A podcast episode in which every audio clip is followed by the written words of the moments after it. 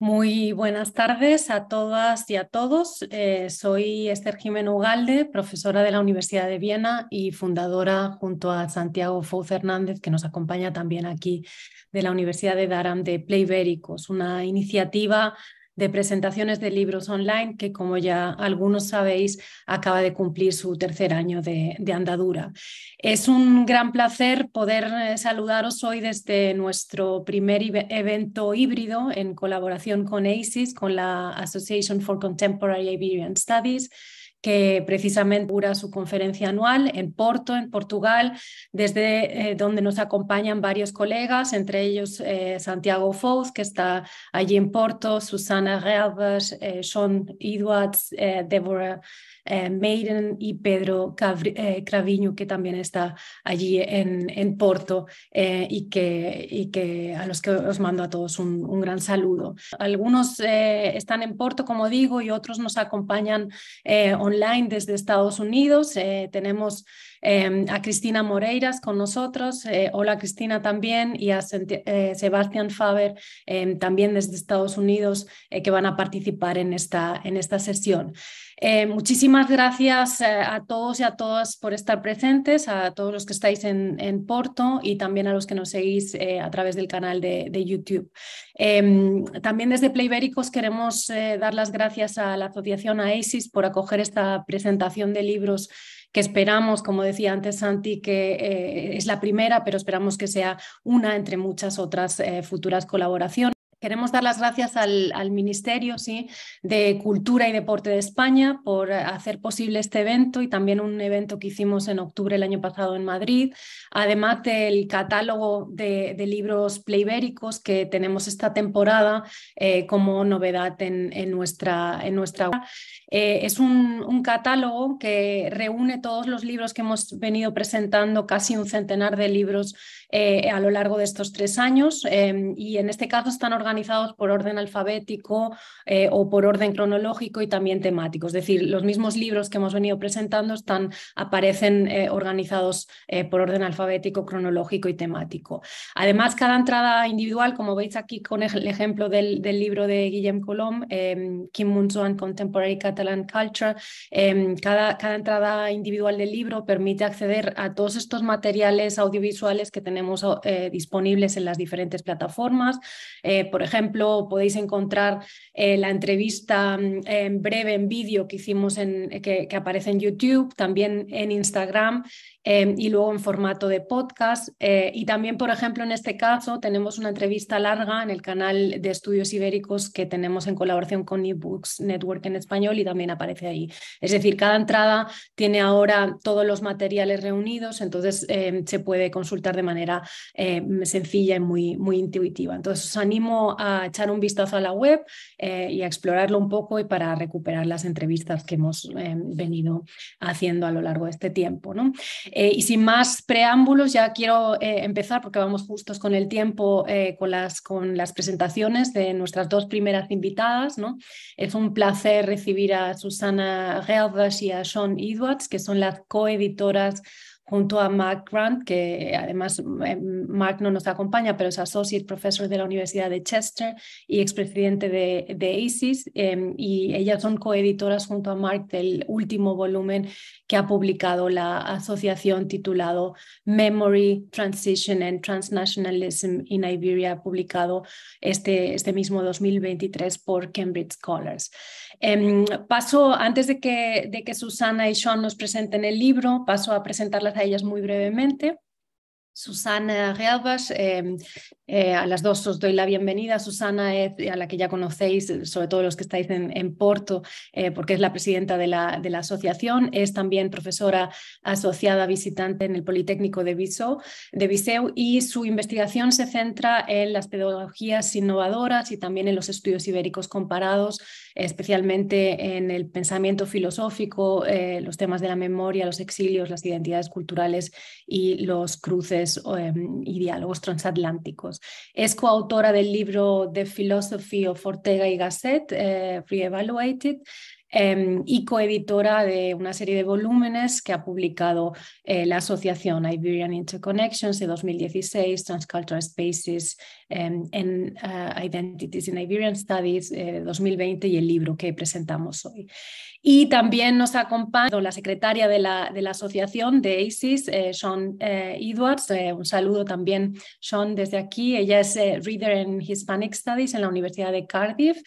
Ha publicado varios, diversos artículos sobre Gales, el franquismo y el nacionalismo catalán y también ha publicado, entre otros, el libro Ánimo, Textbook and Grammar for AC A-Level adaptado al, al galés.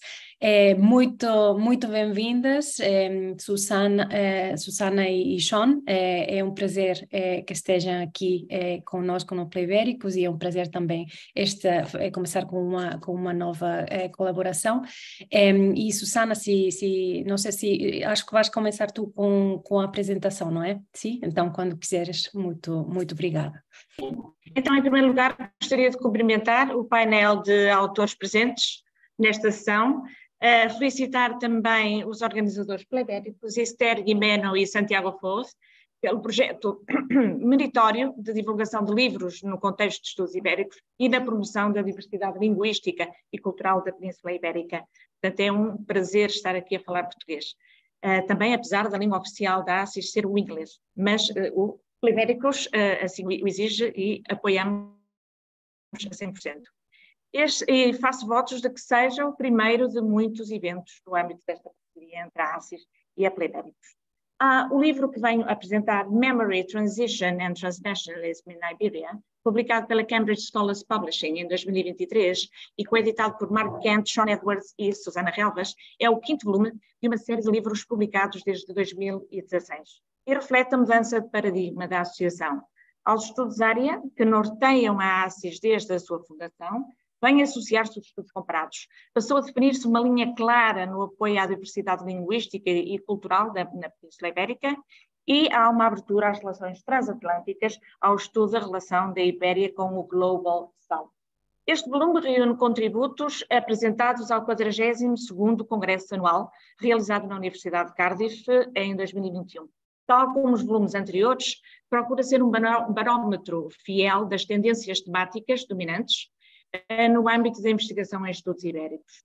Os seus autores são provenientes do Brasil, da Índia, do México, de Marrocos, Irlanda, Hungria, Portugal e Espanha.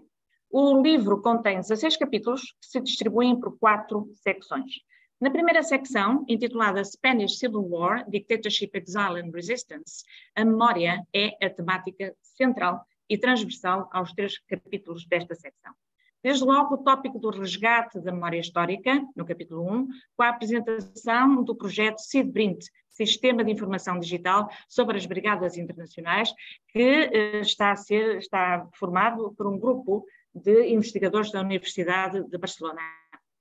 No capítulo 2, a, pertinente questão do revisionismo histórico, onde Turba Barnagi, a autora, coloca em confronto dois historiadores, um, Pio Moa e A.G.P. Taylor, quanto à sua missão eh, parcial face a dois conflitos mundiais, a Primeira Guerra Mundial e a Guerra Civil Espanhola.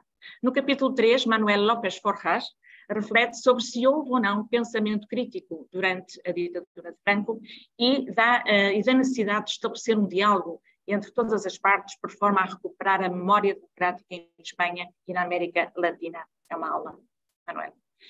Na secção 2, Feminism, Gender, Equality in Literature, Film and Fiction Serials, contém quatro capítulos dedicados aos estudos de género, desde o século XIX até ao período de transição para a democracia em Espanha. O tópico da emancipação feminina faz-se representar na literatura, no cinema e nas séries televisivas. Na literatura, sobretudo nos capítulos 4 e 7, incidem sobre a imagem e representação literária de personagens femininas da cultura espanhola, vistas por duas escritoras de língua inglesa. Refirma The Spanish Gypsy, de George Eliot, estudada por Maria Encarnación Carrillo, e Teresa Dávila, de Kate O'Brien, aqui em análise por Mónica Perez. No capítulo 5, Rati Anandu analisa de que modo no filme Volver, de Almodóvar, estão presentes os tópicos da maternidade, da sexualidade, do empoderamento das mulheres em Espanha. E no capítulo 6, Hernando Gomes Prada procura integrar no cânon espanhol as mulheres realizadoras que foram esquecidas ou relegadas para segundo plano. E, em concreto, o caso de Josefina Molina, eh, que foi realizadora do programa eh, Teresa de Jesus, que teve muito impacto na Espanha em tempos de transição. No capítulo 3, Memory and Trauma in Literature, Cinema and Art, temos também quatro capítulos em que o denominador comum é o humanismo, ou ausência dele como é o caso da representação da violência, do trauma, da guerra e do exílio na literatura e na arte. Seleciono apenas alguns uh, dos capítulos, por exemplo, no capítulo 8, Luís Cardoso dá-nos a conhecer a narrativa cinematográfica de Virgílio Ferreira, escritor português de referência do século XX, e põe em evidência os desafios que se colocam na adaptação ao cinema das suas obras.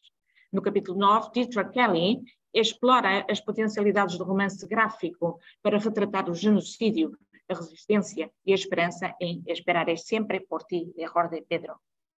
E Blanca Gomes Garcia, por exemplo, no capítulo 11, recupera Arturo Barea, um autor esquecido, analisando a teologia La Forja de um Rebelde, onde sobressai a componente autobiográfica e a relação entre história e ficção.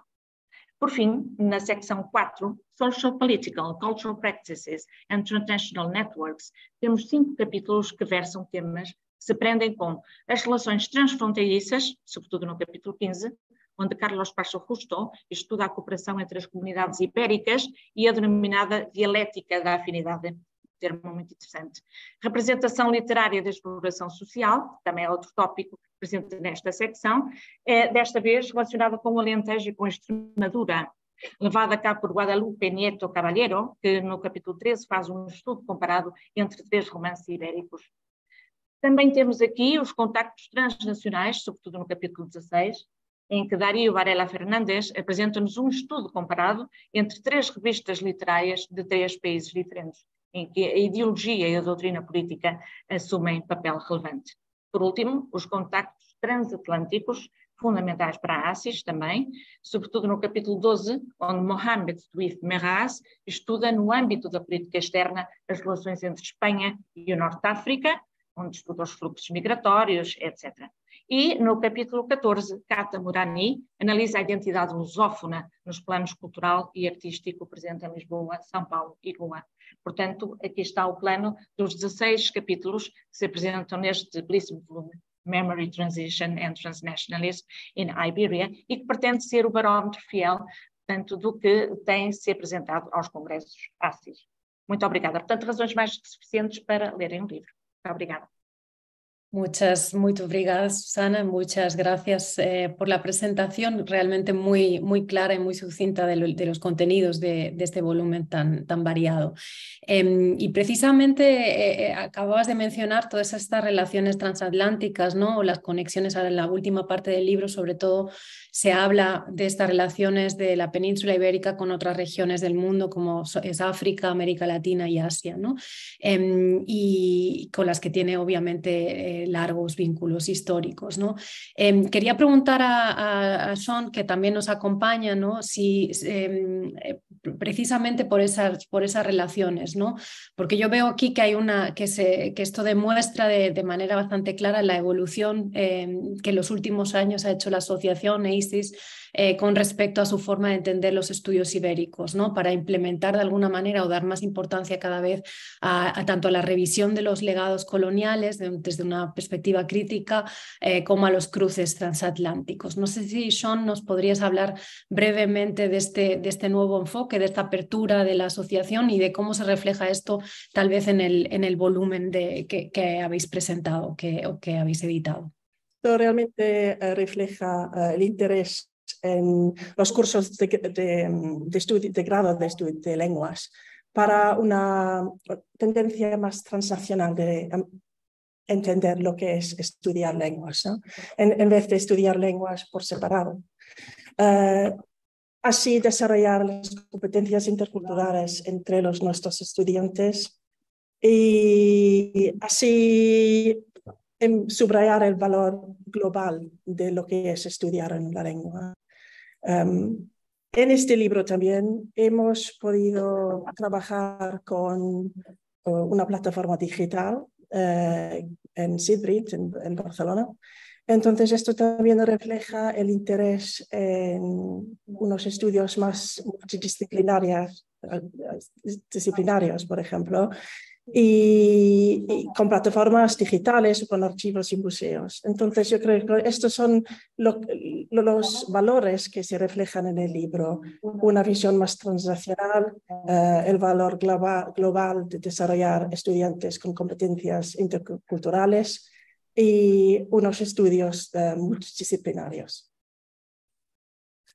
Pues eh, muchísimas gracias a las dos por vuestra, por vuestra presentación em, y, sí, y por, por, este trabajo que hacéis también en ACIS de, de, organizar ¿no? una, una, conferencia anual que se dice pronto, em, pero se hace más difícilmente y también ¿no? de ese esfuerzo por intentar em, reunir también las presentaciones de, que, que, que, se hacen, que se van dando en cada uno de los congresos. Entonces, muchísimas gracias a las dos por, por esta presentación. Em, y pasamos al siguiente libro, que me parece que es el libro de... Bueno, pues voy a presentar entonces a, Débora, que está a mi lado. Débora Madden es profesora titular de estudios hispánicos en la Universidad de Lancaster, a la que se acaba de incorporar, entiendo. Enhorabuena, Débora. Gracias. Se especializa en las conexiones entre el sexo, la cultura y la historia política de la España contemporánea. Su investigación actual se centra en em, la España de, bueno, en discursos feministas, la ley y la violencia sexualizada en España, entre 1939 y 1990, y el papel del género y las políticas de memoria en relación al hambre y hambruna en la España de la posguerra. Hemos escuchado ahora una ponencia muy buena, apoyándose en teorías de memoria, victimismo, violencia y trauma, situando a España en un contexto transcultural y transhistórico. Su último libro que presenta hoy en Playbéricos se titula Matilde de la Torre, Sex, Socialism and Suffrage in Republican Spain y se publicó en la editorial Legenda en 2022. Ha publicado trabajos en el Journal of Spanish Cultural Studies, en Bulletin of Spanish, um, Hispanic Studies y en la revista asociada a este congreso, eh, la International Journal of Iberian, Contemporary Iberian Studies. Muchísimas gracias a todos por estar aquí para, para que pueda hablar sobre mi libro, Matilde la Torre, Sex, Socialism and Suffrage in Republican Spain. Y hoy simplemente quería dar una idea de, de mi trabajo y de esta mujer extraordinaria. Eh, pues sobre todo, Matilde la Torre, ¿quién era? Pues era diputada para el PSOE eh, y ganó su escaño para Oviedo en los años 33 y 36. Eh, como política, como mujer, era muy, muy feminista, muy socialista y durante toda la, toda la vida apoyaba a los, a los trabajadores y defendía los derechos de la mujer y era muy fuerte como republicana, demócrata y siempre, siempre toda la vida y toda la carrera era muy en contra del fascismo. Eh, durante la guerra civil, por supuesto, tenía que irse a la Ciudad de México, donde lamentable murió en, en 46. Eh, pues con, con referencia más específico al libro, tengo cuatro capítulos donde intentaba trazar la evolución de sus ideas, porque sobre todo hay una relación muy compleja y muy difícil entre el socialismo y el feminismo, porque evidentemente son, son ideologías que a veces están bastante opuestas. Es por eso que es algo que eh, ella quería navegar para su, para su vida, para su política, y es algo que investigaba en, en, sus libros, en, en sus textos publicados. A ver, pues, y también de una perspectiva más, más amplia del, del libro, es muy importante también cómo, cómo Matilde usa el diálogo, porque usa el diálogo en sus textos como una forma de, de conversar con el Estado y los desarrollos del Estado durante su vida, durante su carrera. Por ejemplo, cada libro eh, fue publicado durante un tiempo, una época muy importante eh, del tiempo para, para España, como, como vamos a ver. Pues primero, en el primer capítulo eh, tenía que considerar una, una, investigación sobre su primera novela, Jardín de Damas Curiosas, que es una colección de cartas entre una tía, peluquería, es como hay un montón de bromas y, juegos con, con, con, el idioma y con, con el con lenguaje y todo en, en su obra. Así, aquí tenemos una colección de cartas entre una tía y sus nietos, un nieto y una nieta, donde eh, los personajes representan una idea o un, concepto político, porque tenemos una tía un poco más madura y por eso un poco más conservadora, y ella está discutiendo más o menos con sus nietos para, para llegar a un acuerdo sobre el feminismo y eh, la, la, historia y la política española. Por ejemplo, hay un montón de referencias al caciquismo y, y como no es una, una forma muy, eh, muy justa eh, de, de manejar a, un país.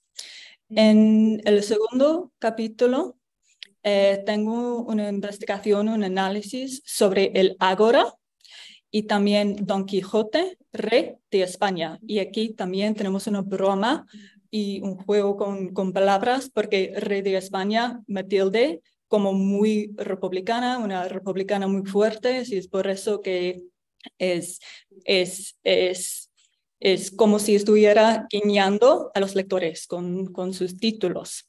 Pues y aquí tenemos un montón de referencias al caciquismo también, el turno pacífico y cuestiones del enchufismo, por ejemplo, en España y sobre todo es cómo, cómo es ser mujer en el mundo masculino, básicamente, y cómo el Estado patriarcado y dominado por, por los hombres y con los hombres y cómo hay una tensión para una mujer en esta, en esta situación. Pues el eh, tercer capítulo eh, me fije en el banquete de Saturno y es una maravilla. Es una sátira sobre la Unión Soviética y eh, Matilde escribió esta novela a un tiempo cuando la mayoría o digo muchos socialistas en España tenían un interés muy fuerte en, en Prusia para, para ver cómo formar y incorporar un, un gobierno socialista, socialista. Pero nuestra Matilde sabía mucho mejor. Y es aquí tenemos una crítica fatal, muy fuerte sobre, sobre eh, la Unión Soviética. Y, por ejemplo, tenemos referencias a la hambruna en Rusia, el hambre y la falta de libertad, porque es algo, algo más que es muy importante sobre, sobre su política y sus ideas, el hecho de que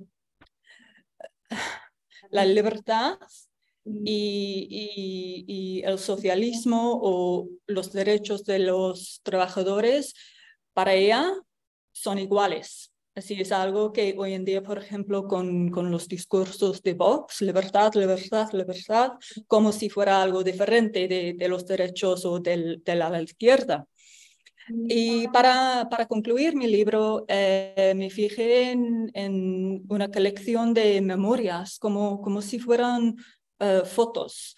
Eh, y el, el, texto se llama Mares en la Sombra y, como digo, es una colección de memorias y sobre sus experiencias durante la guerra civil y también con unas referencias a la revolución de Asturias de, de 34 porque eh, estaba muy vinculada con, con, todo lo que estaba pasando allá. Así es por eso también con, con la evolución de mi libro podemos ver la evolución de la política de la historia española. Es por eso que me interesa tanto. Pues para acabar eh, con mi pitch, simplemente quería enfatizar que era una mujer indomable, muy interesante y aunque era compañera de, por ejemplo, María Teresa León, María Martina Sierra. Todavía hay tan, tan poca investigación sobre esa, esa mujer y su política y es, es por eso básicamente que escribí mi libro. Gracias. pues muchas gracias por ese resumen tan detallado de tu libro. Una pregunta que tal vez eh, nos hagamos cuando escuchemos eh, esta dedicación, este nivel de dedicación a una figura concreta, ¿no? ya sea una eh, política, una escritora, dramaturgo, directora de cine. ¿Qué es lo que te atrajo de esta figura, Débora? Pues sobre todo era que ella merecía un libro y una investigación muy profunda, porque eh, tenía una mente increíble y sabía cómo funcionar como mujer en, en, esta época cuando era casi imposible. Y eh, la verdad es que hay, hay algunos investigadores que están trabajando en, en Matilde, por ejemplo, Luis Cordero, eh, acaba de publicar una edición de Jardín de Damas Curiosos, curiosas de mi, de mi primer capítulo. Así es por eso tenemos, somos como un equipo de gente que que, entendemos la importancia de esa mujer. Y sí, simplemente la, la verdad es que tenía un interés muy fuerte en la política y en, en las mujeres, el feminismo, y ella podía navegar y manejar un montón de ideas bastante opuestas a veces y es una, es una manera de entender mucho más sobre, sobre la historia española y la, la política española también. Perfecto, pues muchísimas gracias otra vez, Débora, y voy a darle la palabra a Esther para que presente a nuestro próximo invitado. Pues muchas gracias, me uno a los agradecimientos también para Débora y enhorabuena por el, por el libro. Eh, y por el nuevo puesto. Eh, quería ahora presentar em, a nuestro cuarto invitado de hoy. Es realmente un, placer poder saludar a Sebastián Faber, eh, que nos va a hablar de este librito que, que, tengo aquí, Leyendas. Librito digo porque es un libro corto, no por, no, no, no por otra cosa. ¿no? Em, es un, Leyendas Negras, Marcas Blancas, la malsana obsesión con la imagen del mundo en España, publicado en 2022 por Contexto. Muchísimas gracias, Sebastián, por estar con nosotros y por aceptar esta invitación. Em, como hemos dicho, eh, presento, primero te presento a ti brevemente y después eh, nos puedes eh, hablar del libro, ¿no? de este ensayo. Em, entonces, para quien no lo conozcan, que me imagino que es un nombre que, que, a todos nos suena y, que conocemos bien, em, pero lo, lo presento formalmente. Sebastián Faber es catedrático de estudios hispanos en el Oberlin College en Estados Unidos. Es autor de muchísimos libros, eh, por ejemplo, Exile and Cultural Hegemony, Spanish Intellectuals in Mexico, and the Anglo-American Hispanists and the Spanish Civil War, Hispanophilia, Commitment and Discipline. Eh, también del libro Memory Brothers of Spanish Civil War, History Fiction Photography, y del libro Exhuming Franco, eh, eh, Spain, Second Transition, que ya va por la segunda edición en 2023 y además ha sido traducido al castellano como Franco desenterrado, la segunda transición española. Ha coeditado también Contra el Olvido, el exilio español en Estados Unidos y Transatlantic Studies, Latin America, Iberia en África. Eh, y es además codirector de la revista The Volunteer, publicada por los archivos de la Brigada Lincoln, eh, organización de la que además es presidente. Em, colabora regularmente con diferentes medios eh, norteamericanos y españoles, por ejemplo, con, la, con, The Nation, La Marea y Contextos. Em, y bueno, pues es un placer contar contigo y, poderte saludar em, y que nos hables de este, de este libro que es una maravilla y que me encantado leer. Entonces, cuando quieras.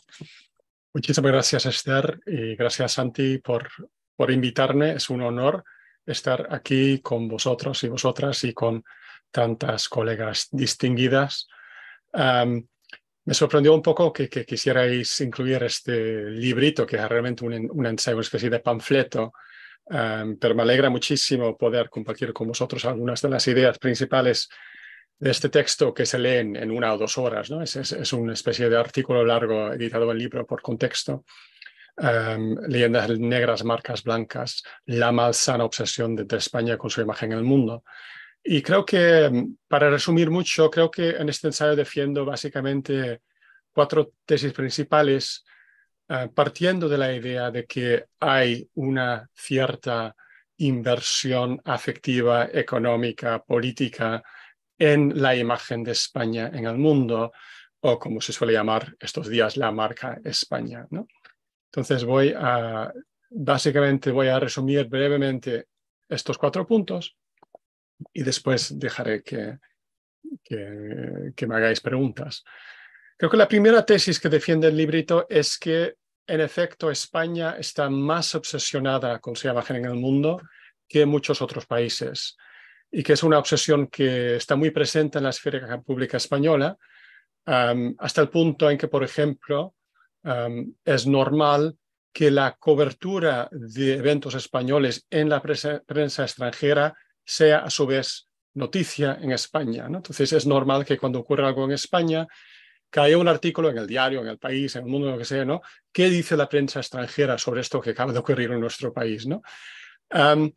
Y también es verdad que esa obsesión que existe a veces da lugar a conductas un poco extrañas de figuras representativas en el extranjero o domésticas em, con relación a los medios extranjeros. ¿no? Entonces me contó John Lee Anderson del New Yorker que cuando él sacó un, ensayo en el New Yorker sobre España, que llegó toda una delegación de la embajada em, a las oficinas del New Yorker para llamar, para supuestamente para hablar con el, con el director de la revista para quejarse de la mala cobertura que había hecho John Lee Anderson de España, ¿no? Y eso no es muy común.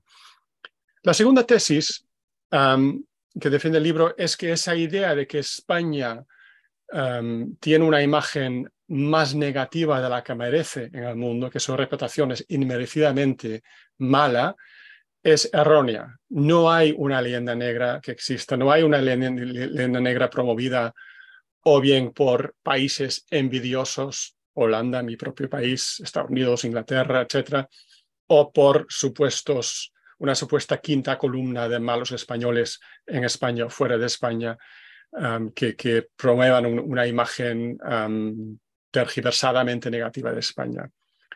La tercera tesis que defiende el libro es que um, esa obsesión con la imagen mundial en realidad tiene una proyección y un peso mucho más importantes dentro de España que fuera. Entonces, incluso cuando hay quejas y hay mala sensación sobre lo que supuestamente el mundo piensa sobre España, toda esa dinámica realmente está pensada y proyectada para un público doméstico. O sea que la imagen de España en el mundo se ha convertido en una especie de munición política en el discurso político, en los debates políticos domésticos españoles y el punto final quizá es, como dice su título, que esa obsesión con la imagen de España en el mundo es malsana, es mala, tiene efectos más bien negativos.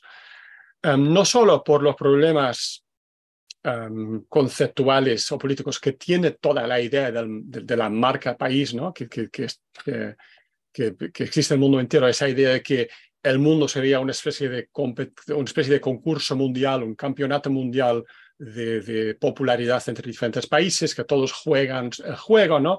Intenten salir por encima de sus rivales, ¿no? No solo por eso, sino también porque, porque el enfoque obsesivo en la imagen de España en el mundo, la idea de que esa imagen es, demasiado negativa y el hecho de que esa esa imagen, esa idea sea munición política doméstica, ayuda, entre otras cosas, a exagerar las supuestas diferencias entre España y el resto del mundo, como si los desafíos que afrenta España fueran únicos y no tuvieran muchísimo en común con desafíos que afrentan muchos otros países. Y claro, también creo que tienta a los políticos a resolver los problemas que tiene España recurriendo a una redefinición o, una inversión en la imagen. Entonces, creo que la obsesión con la imagen de España en el mundo hace que a veces los políticos inviertan más energía en repintar, retocar la imagen que en em, ocuparse de los problemas más fundamentales que tiene el país lo dejaré aquí y la pregunta es que, que tengas, Esther, aquí estoy. Pues muchísimas gracias, Sebastián, eh, por, este, por esta interesante em, presentación y también por, por todas las, mm, algunas de ellas eh, provocadoras reflexiones que lanzas en el, en el libro, ¿no? Em, y que además está escrito en un estilo, porque antes decías ¿no? que te extrañó que te hubiéramos invitado para presentar precisamente este libro, ¿no? Pero yo creo que es un ejemplo extraordinario em, por, porque tiene un estilo claro, directo y, también a veces con una sutil ironía Em, y es una manera excelente también de, mostrar cómo lo académico puede trasladarse también al debate público ¿no? y, que, realmente hacer un impacto más allá de lo que son las paredes de las, de las aulas. ¿no? Entonces, em, creo que en este sentido es un, es un ejemplo maravilloso. Em, has hablado de estas diferentes tesis que aparecen en el libro eh, y me quería centrar en la, en la, tercera tesis que comentabas, esta proyección, ¿no? esta, esta idea de que la defensa de la imagen de España en el mundo está más pensada o más orientada al público nacional, al público interno, ¿no? que al público eh, externo, o sea, más, más hacia los propios españoles que para los extranjeros. Em, ¿Cómo se explica esta, esta paradoja? En parte has hablado un poco de eso, pero ¿cómo se explica esta paradoja y en qué medida esto es algo diferente eh, de España a otros países? Otros países en los que yo, por ejemplo, he vivido, no tengo esa, no tengo esa sensación de que realmente em, utilicen eh, la imagen del propio país como arma política interna. No, no sé si tú lo ves igual em, o si te parece que en este sentido hay otros países que también utilizan esa misma estrategia.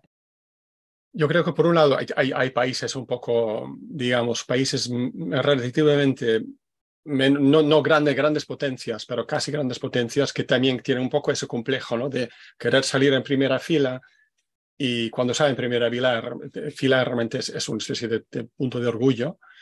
Pero creo que, como, como decía, que en España es, es, um, más fuerte esa tendencia y um, el hecho de que sea tenga tanto peso en el, en el ámbito doméstico, yo creo que tiene que ver, a fin de cuentas, con um, una genealogía intelectual y política que quizá nos um, retrotrae a finales del siglo XIX. Entonces, el contraste entre la imagen soñada, la reputación soñada, la importancia soñada mundial del país y una realidad ¿no? que cada vez confronta a los líderes intelectuales o políticos del país con un estatus bastante menor ¿no? del soñado.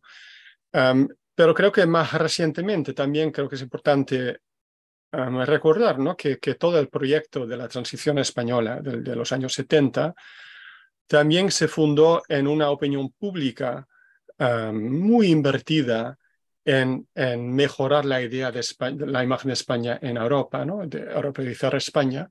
Y creo que esa, esa inversión en esa misma idea que existe a nivel de calle, ¿no?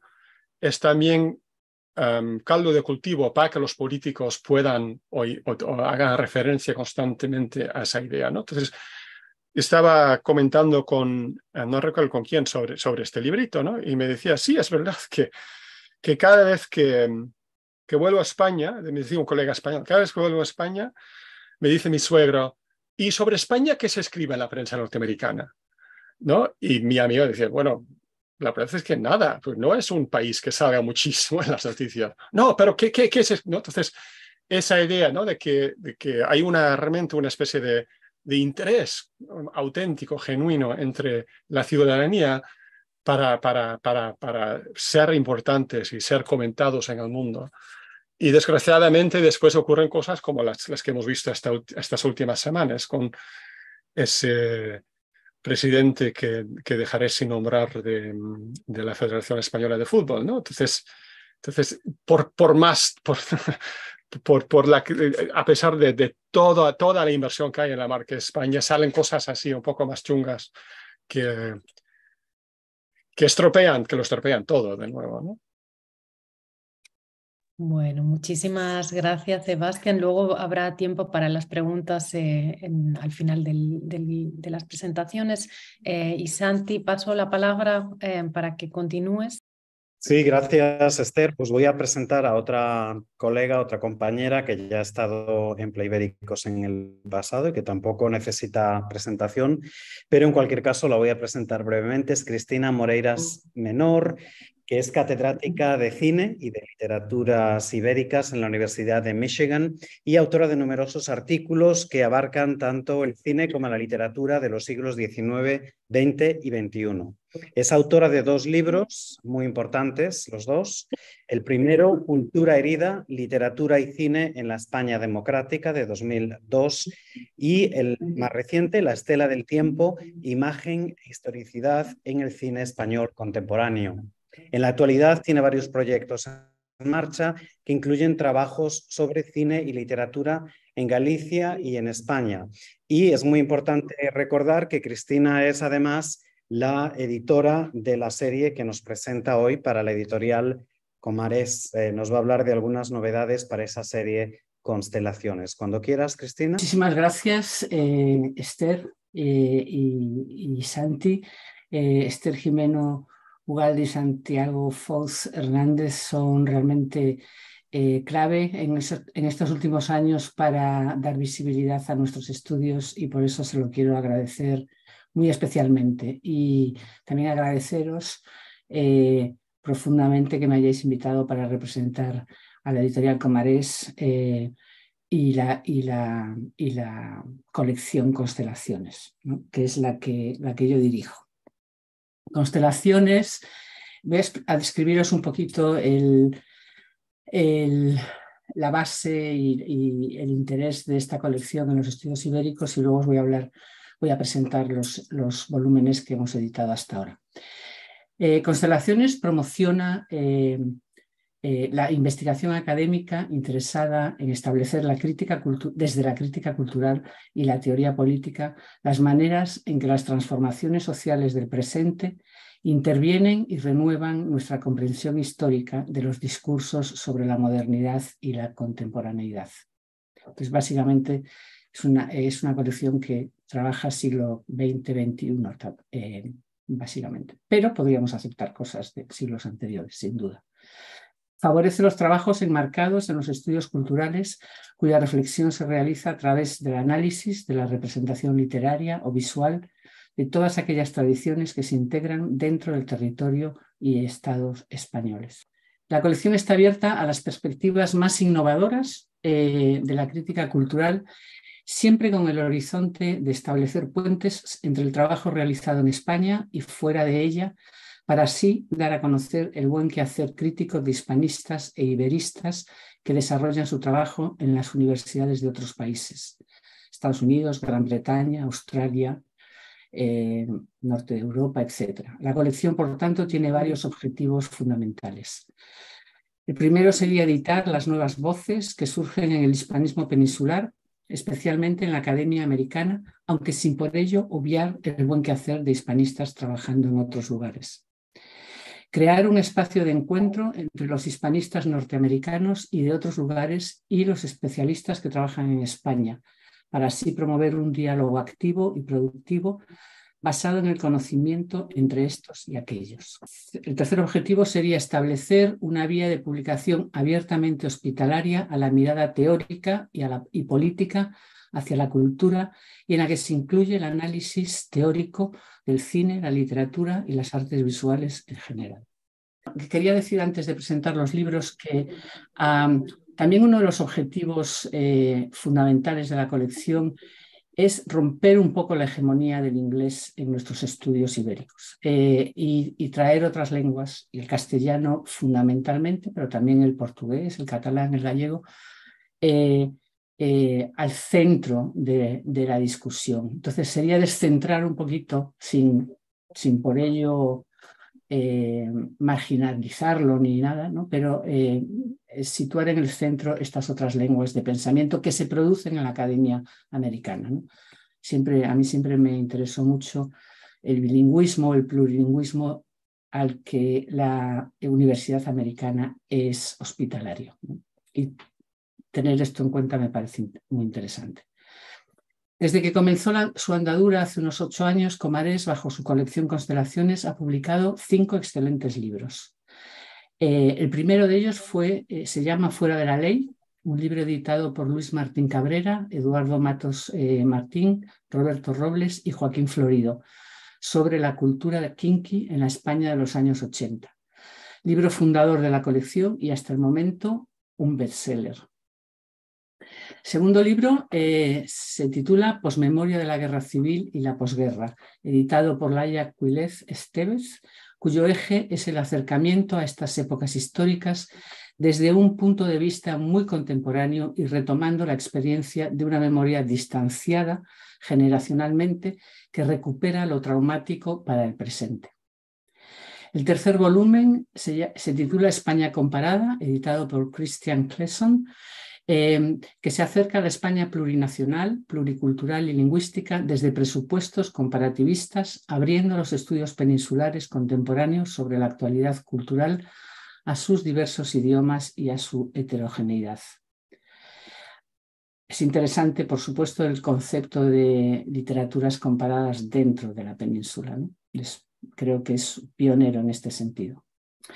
El siguiente volumen fue Biopolítica y Franquismo, cuyo eh, autor es Eduardo Matos Martín, em, y que renueva originalmente los estudios culturales sobre el franquismo, haciendo una reflexión teórica sostenida y contundente desde la filosofía biopolítica que comenzó Foucault y retomaron con fuerza los filósofos italianos.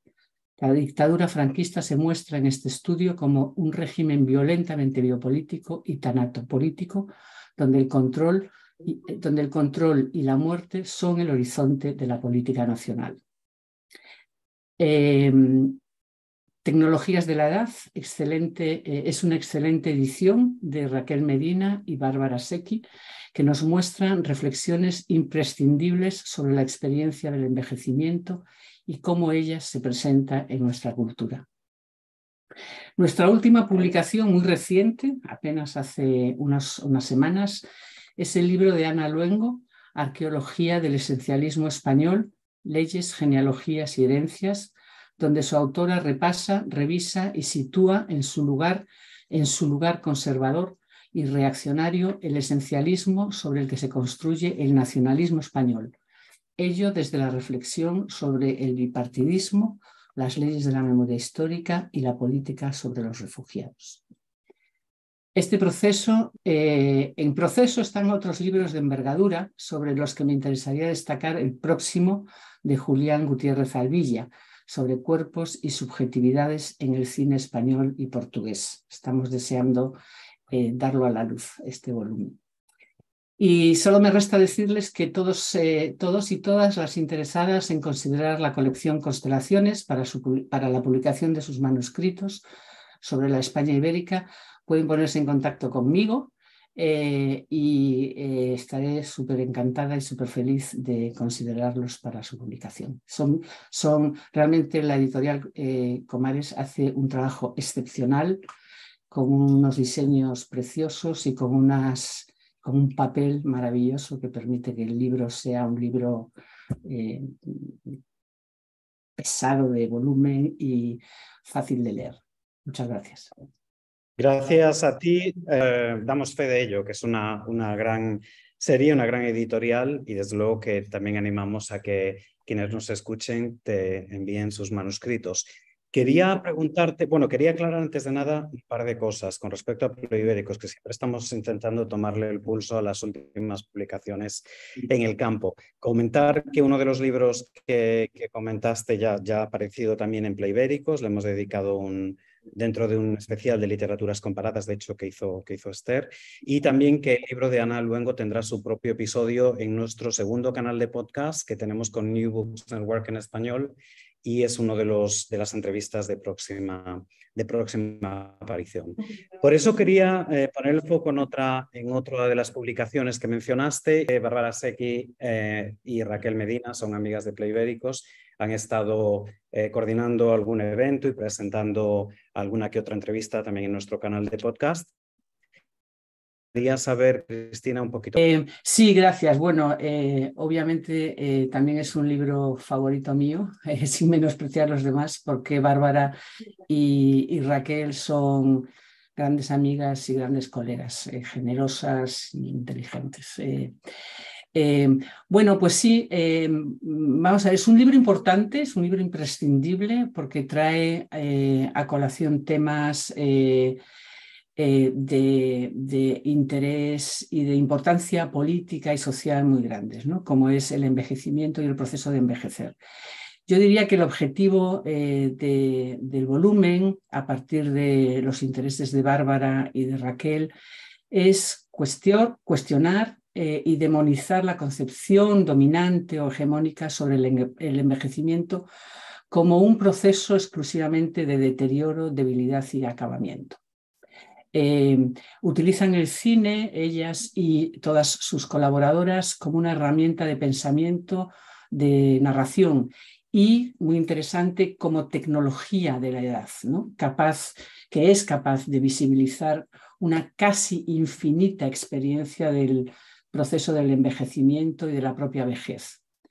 Eh, el volumen sirve a sus autoras y a sus autores para mostrar la gran diversidad de experiencias y, por tanto, para luchar, y esto es algo, por eso digo que tiene un interés político muy fuerte, para luchar contra toda forma de edadismo, es decir, de discriminación por edad.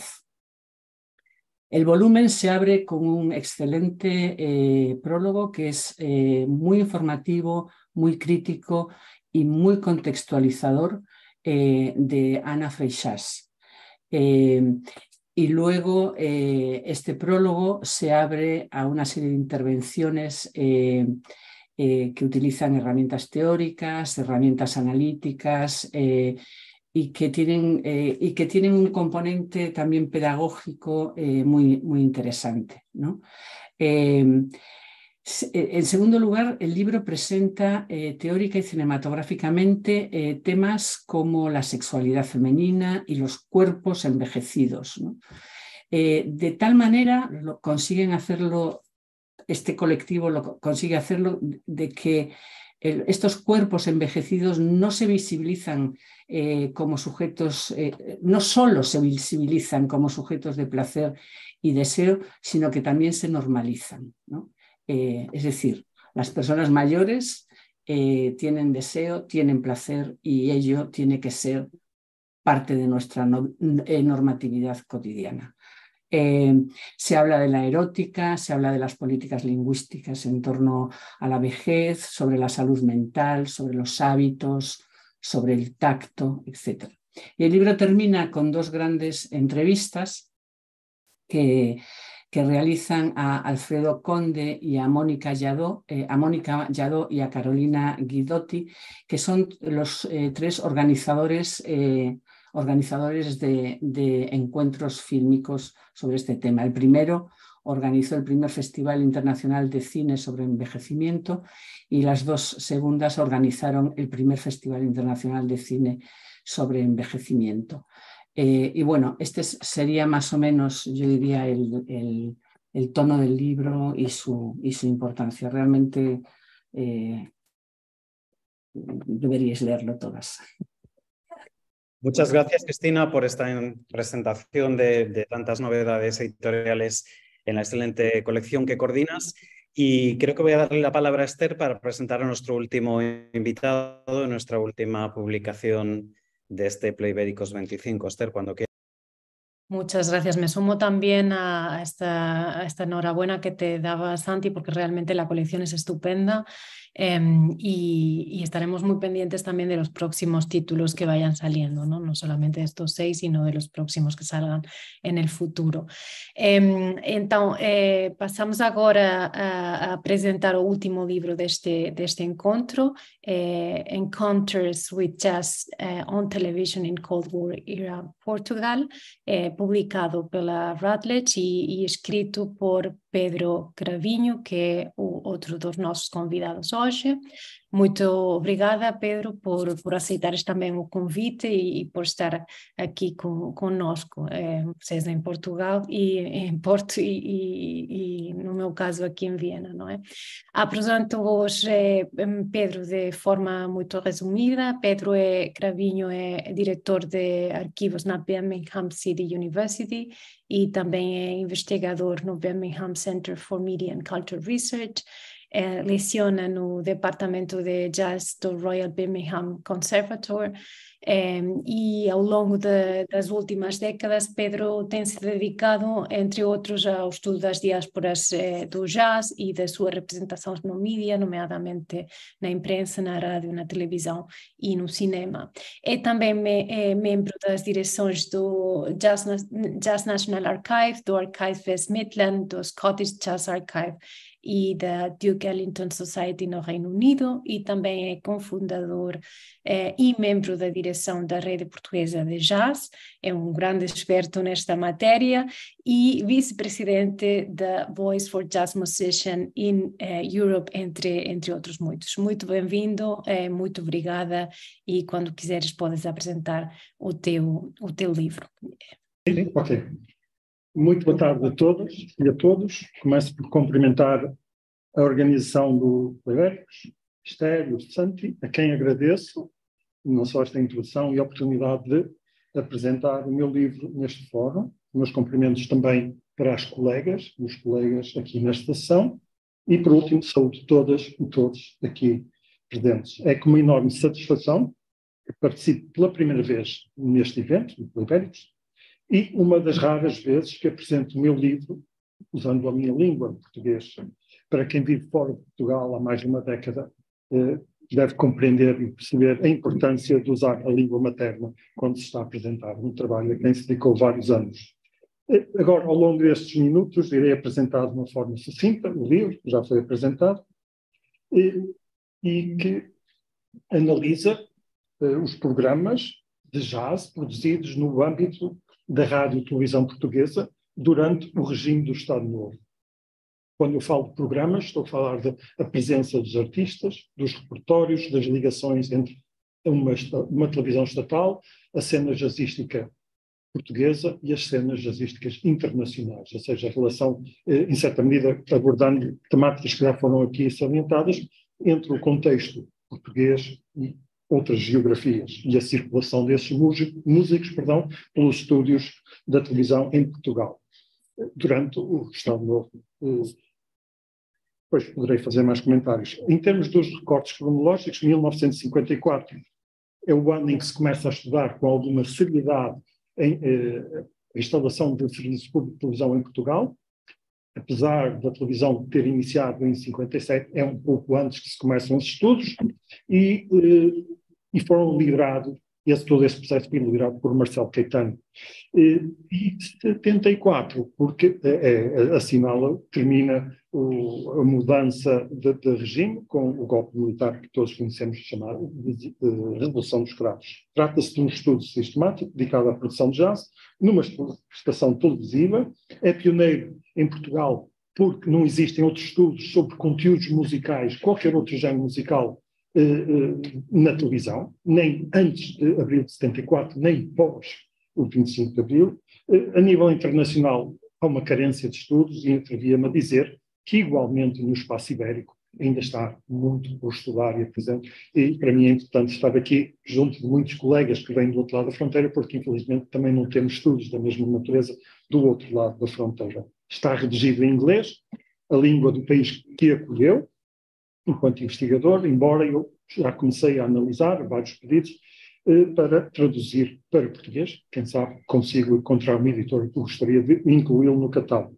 Agora, sobre o livro, analisa a produção televisiva, dedicados exclusivamente ao jazz, não é jazz ou música jazz em outros contextos, tem os músicos presentes, quer sessões em direto, quer eh, sessões que são gravadas e posteriormente eh, transmitidas, ou seja, tem sempre a presença dos músicos, não é música que circula sobre outros conteúdos.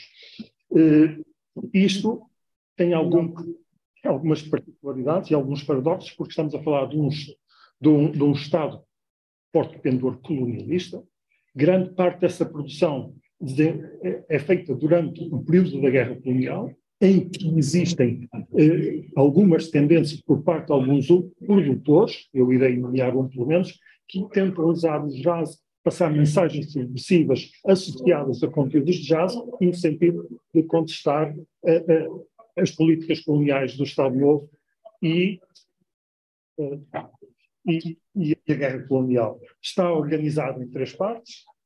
A primeira parte tem dois capítulos, muito breve. Um primeiro sobre a história do jazz, em Portugal até o aparecimento da televisão, ou seja, fornece um, um contexto, e um segundo capítulo que aborda todo o processo de estudo e instalação do serviço de televisão em Portugal. Depois tem outras duas partes, uma segunda parte que analisa o, a produção entre 57 e 71, em que tem músicas em estudo e conteúdos internacionais, e, a última parte, que é dedicada entre 71 e 74, com um destaque num indivíduo que foi seja, fundamental no que diz respeito aos elementos jazz em Portugal e à produção de jazz no contexto da televisão, e é Manuel Jorge Veloso, a quem eu dediquei o meu livro, e que era simultaneamente um funcionário da Rádio Televisão Portuguesa e um membro do Partido Comunista, na clandestinidade, que trabalhava numa, estata, numa estação de televisão de, estatal, eh, sem que ninguém soubesse que ele era comunista. Em termos de uh, abordagem, é uma, apresenta uma abordagem interdisciplinar, uh, etnomusicologia, uh, cruzada com estudos culturais e estudos de mídia, e resulta de vários testemunhos. Hoje falou-se aqui várias vezes de memória ao longo do dia, também tem uma forte componente, ou intercepta essa componente da memória, ou pelo menos fragmentos de memória, quando se diz respeito a determinados detalhes de produção, e que me, que me foi possível apenas identificar através de um, uma vasta pesquisa arquivista desenvolvida em Portugal, na Noruega, na Finlândia, eh, eh, na Bélgica e no Reino Unido. Eh, conclusão. Pelo menos uma breve conclusão.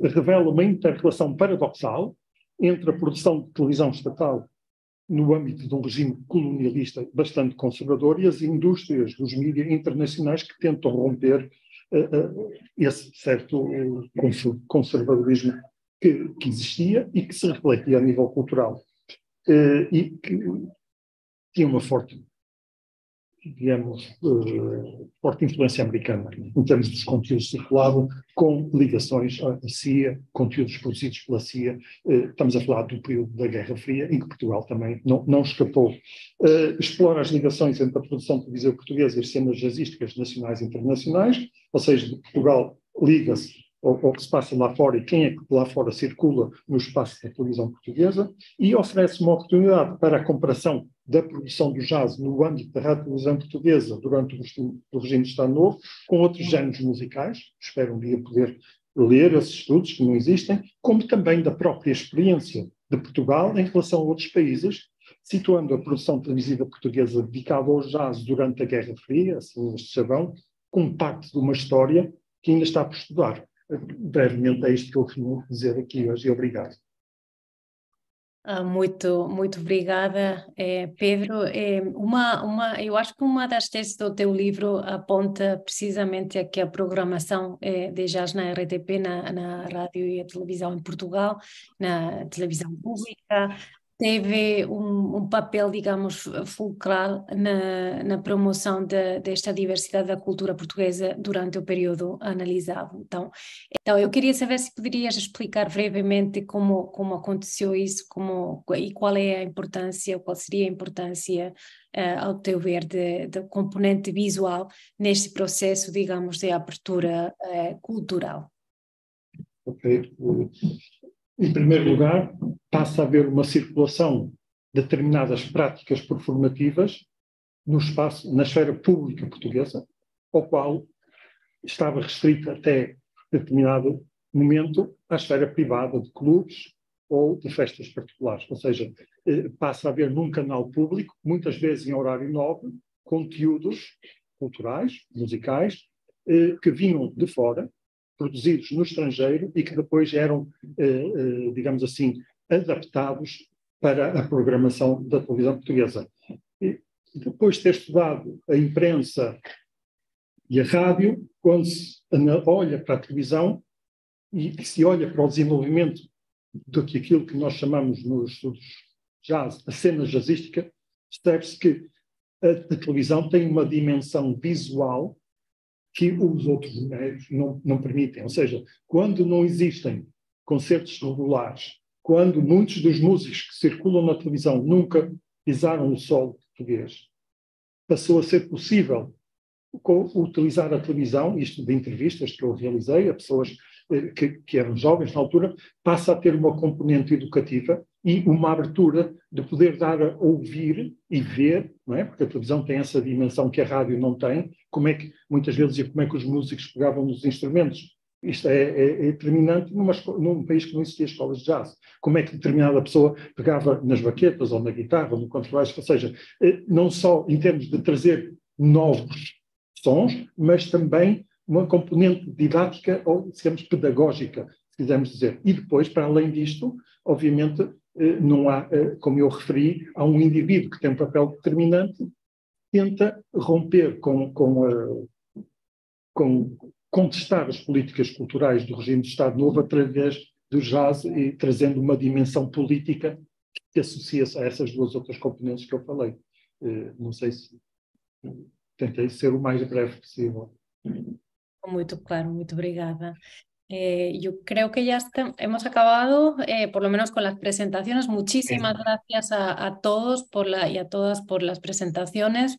Em, ha sido súper interesante. Yo estoy segura que habrá preguntas en el chat, em, igual también preguntas en la sala. Eh, no sé si, si hemos visto alguna pregunta. En el chat hay un comentario de Raquel dándole las gracias a Cristina. Tal vez en la sala alguna pregunta. Tenemos bastantes personas con nosotros. Me gustaría, de hecho, mostraros al público un momento, ya que es nuestro primer evento, em, ya que es nuestro primer evento híbrido. Voy a ver si os puedo mostrar. Ah, ya estás mostrando. Vale, gracias. Pues no sé si hay alguna pregunta del público. No tenemos mucho tiempo, pero para una o dos preguntas a cualquiera de las personas que tenéis en pantalla, sí que hay tiempo. ¿A quién le quieren preguntar? Al profesor Fade. Vale. Eh, no conozco ese último esa obra, pero el apunte me llamó la atención sobre los seguidores de Gustavo Bueno. ¿Cuál es su opinión al respecto? ¿Qué es lo que escribió sobre ellos, el efecto de Gustavo Bueno? Sí, sí, creo que escuché que la pregunta era qué pensaba yo de los seguidores de Gustavo Bueno. los, los, otros buenistas. Sí. Una pandilla, de locos, no sé. Ah, es por, creo que la, pregunta merece una respuesta un poco seria, ¿no? Pero es un fenómeno curiosísimo. Es, es, esa corriente uh, supuestamente filosófica, ¿no? creo que lo que lo que digo en el libro es que, um, partiendo un poco de lo que escribe Pablo Batalla en, sus, en su libro sobre el nacionalismo español, ¿no?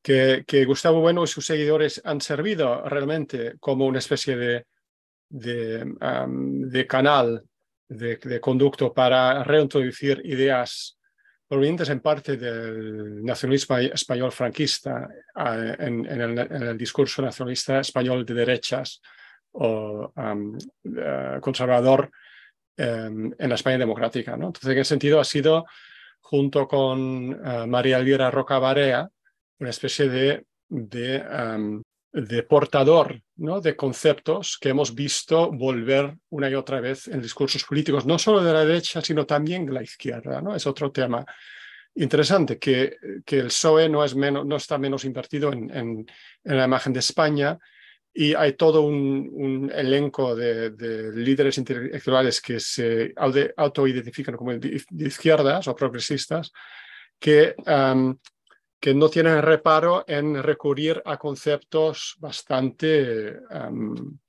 bastante casposos. ¿no?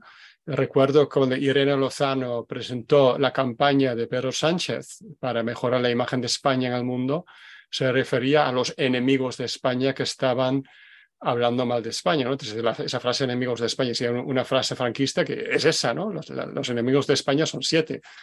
Entonces, en ese sentido, creo que Gustavo Bueno ha servido también como una especie de, de, corriente de ideas y conceptos relegitimados, repaqueteados un poquito para volver a hablar de estas cosas en la esfera pública española.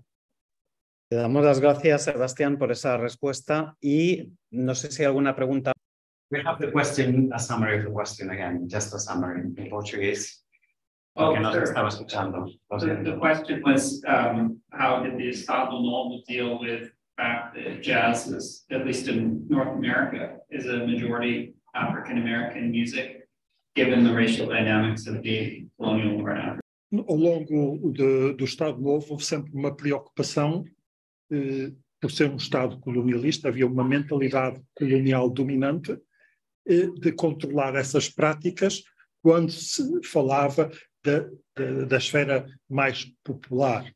Eh, Essas, es- esses sons circulavam no âmbito das elites, as elites do, porque sabemos que Lisboa e toda a linha de Cascais foi um ponto onde as elites europeias fugiram durante a guerra, é? então esses sons circularam aí dentro.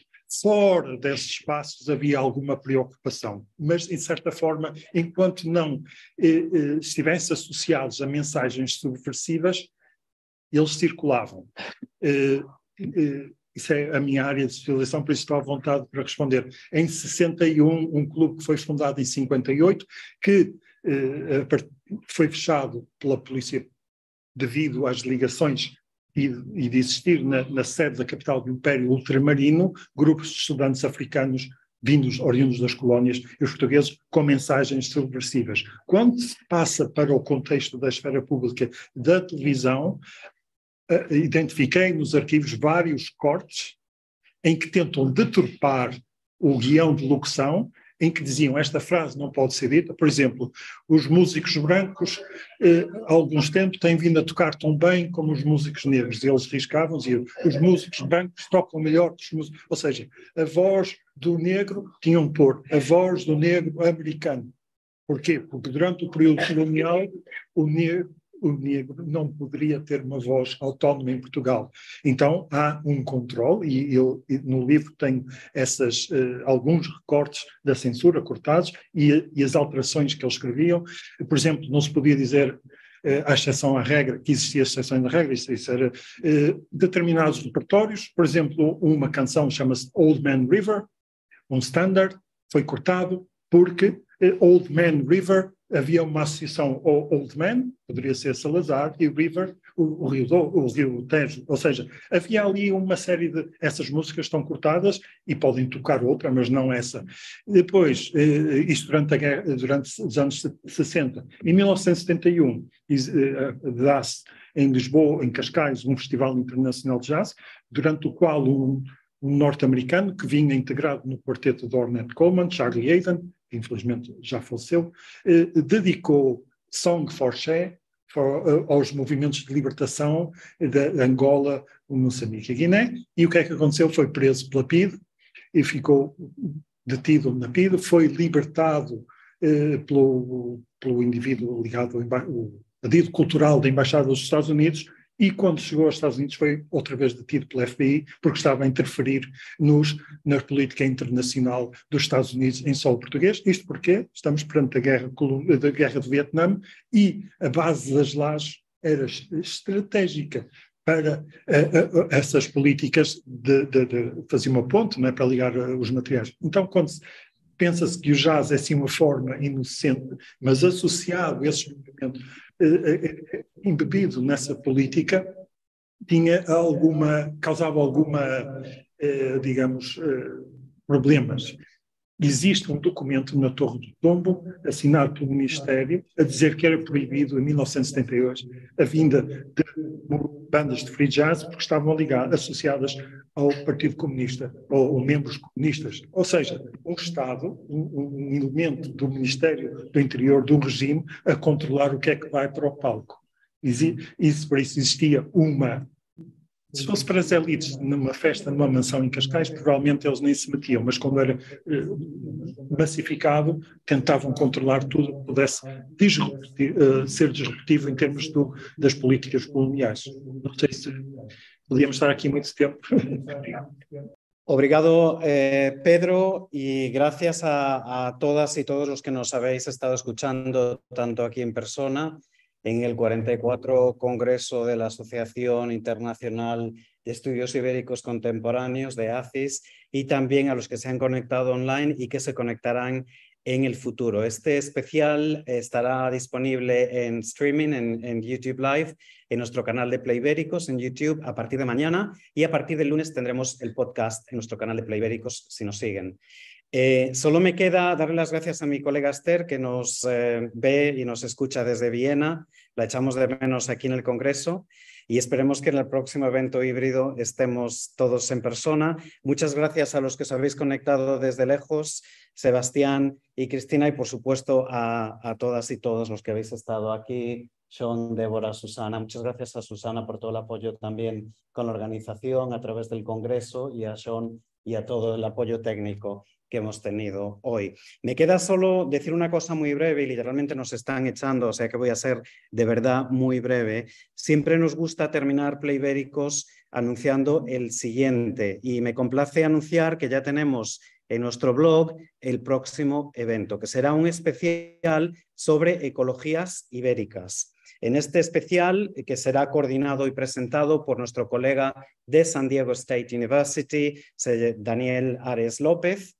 un em, oyente de Playbéricos también, nos encanta tenerlo por primera vez como coordinador. Eh, va a coordinar este especial sobre su tema de investigación, ecologías ibéricas, y presentará los nuevos libros de Samuel Amago de la Universidad de Virginia, eh, Luis Pradanos em, García de Miami University, Marianne León de Assumption College, Assumption College eh, Shana Lino de York University, William Nichols de Georgia State y estos son los libros que se presentarán. The Paradox of Paradise, Creative Distraction and the Rise of Urban Coastal Tourism in Contemporary Spanish Culture, de William Nichols. Tenemos el libro Basura, Cultures of Waste in Contemporary Spain, de Samuel Amago.